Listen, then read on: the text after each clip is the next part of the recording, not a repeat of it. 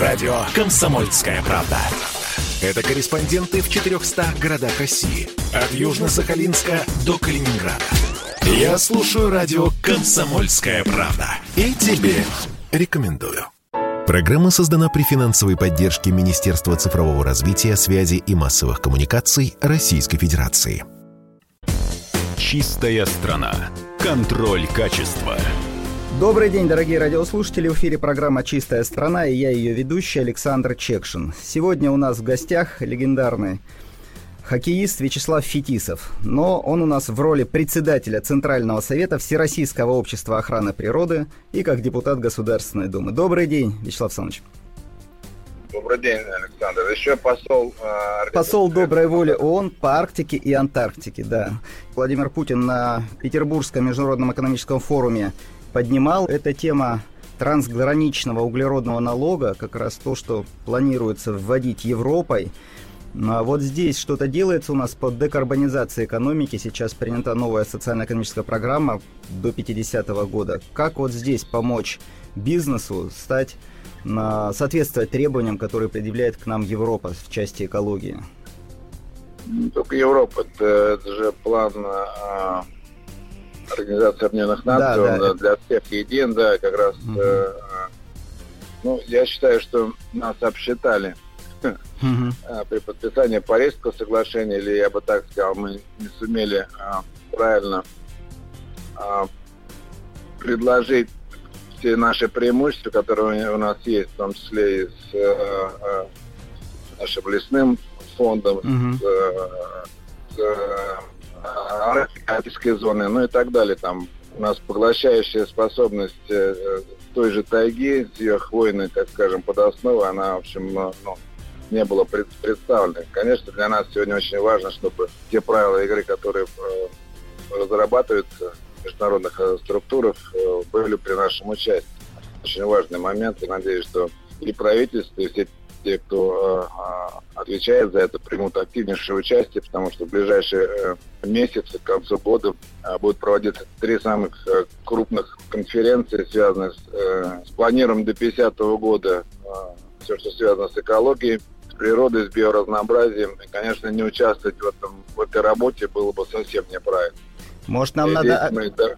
активнее участвовать? Может, нам надо на площадке БРИКС, БРИКС тоже как-то эту тему развивать? На всех площадках, да. Кстати, у нас есть план а, Российского общества охраны природы объединить вот э, постсоветское пространство, по крайней мере, с э, похожими организациями, потому что у нас и общие водные ресурсы, такие как э, моря и реки, лесные хозяйства, общие климатические зоны. конечно, когда мы сумеем вот такой ресурс наш уже международный включить э, в обсуждение, то это тоже, я думаю, будет хорошей поддержкой всего, что происходит у нас. Но сам бизнес должен понимать, что э, э, стандарты, которые разрабатываются, ну, точно не дадут э, возможности не э, модернизировать свое производство, не минимизировать нагрузку на, на экологию. И, конечно, это одна из задач того же наше общество э, предупреждать большой бизнес о том, что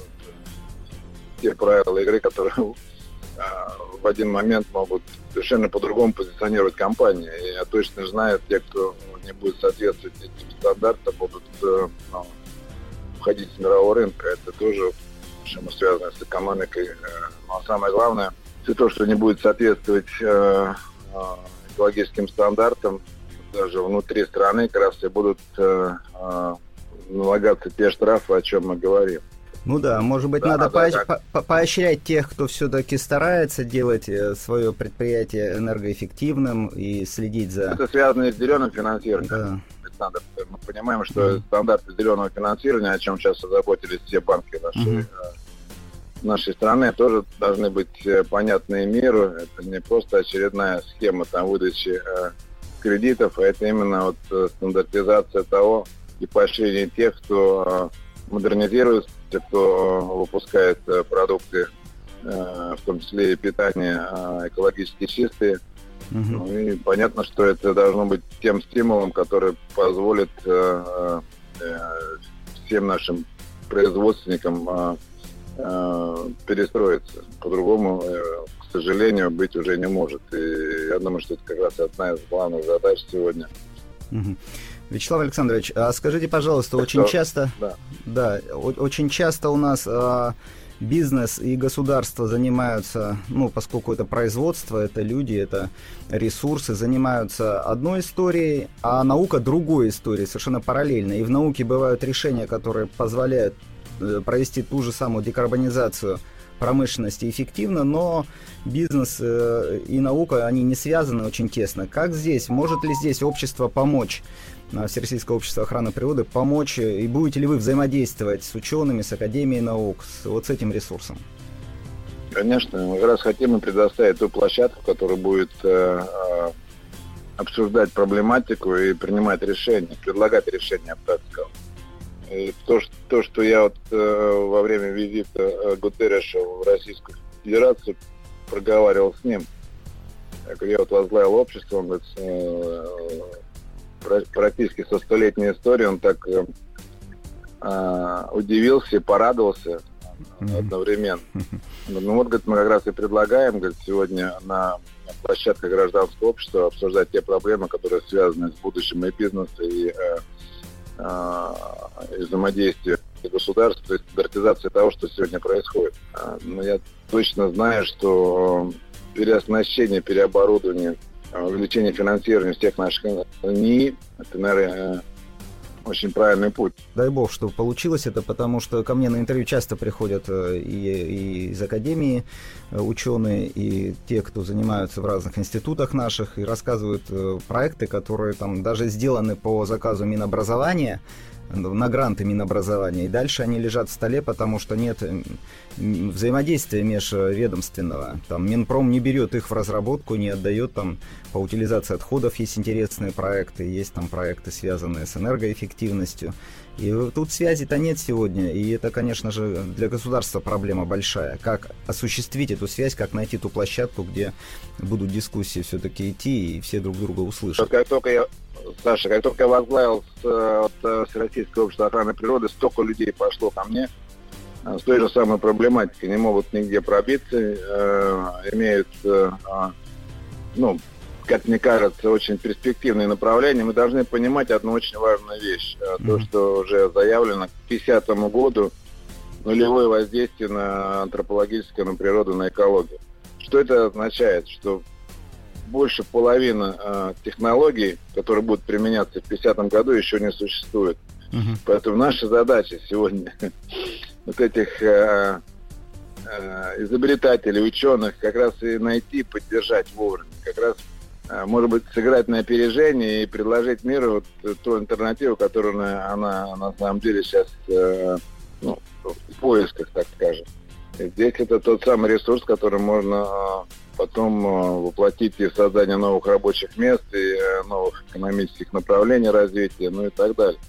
Так что, ну, как бы э, все в наших руках. Самое главное, нужно понимание того, что ну, сегодняшние наши заработки не всегда, в общем, будут ну, происходить постоянно, да, то есть нужно ну, искать новые решения. И, конечно, здесь э, наши научная база должна быть полностью переоснащена. И как раз площадка ВОПа как раз может стать э, э, тем местом, где можно обсуждать проекты, которые люди э, предлагают, ну и потом их с оценкой экспертов предлагать и, Минпрому, и всем другим министерствам, которые занимаются развитием экономики в нашей стране.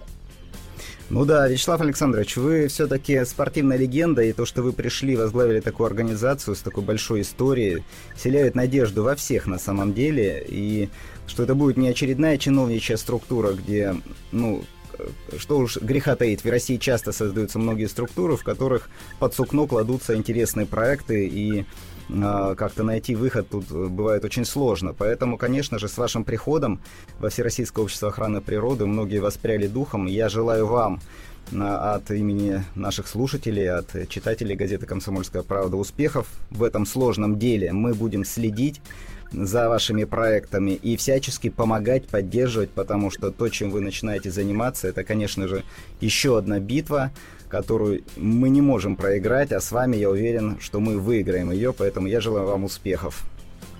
Ну и предлагаю вступать всем в Всероссийское общество охраны природы для того, чтобы а, влиять на ситуацию. Мы понимаем, что а, люди должны а, обсуждать то, что их волнует. Мне кажется, все больше и больше мы понимаем, что самое главное богатство наше это то, что а, связано с будущим наших детей и внуков, как раз и вот лежит в этой плоскости. Так что, да, чем больше нас будет, тем а, правильнее будет принято решение. Так что надеюсь на поддержку комсомольской правды. У меня это связь практически всю жизнь. С 17 лет мы были а, партнерами а, комсомольской правды и сборной по хоккею. Так что надеюсь на общем, общими усилиями мы и эту проблему э, решим. Спасибо, да. Все зависит от каждого из нас на самом деле. Всего хорошего, согласен. Да, спасибо. До свидания. Чистая страна. Контроль качества. Программа создана при финансовой поддержке Министерства цифрового развития, связи и массовых коммуникаций Российской Федерации.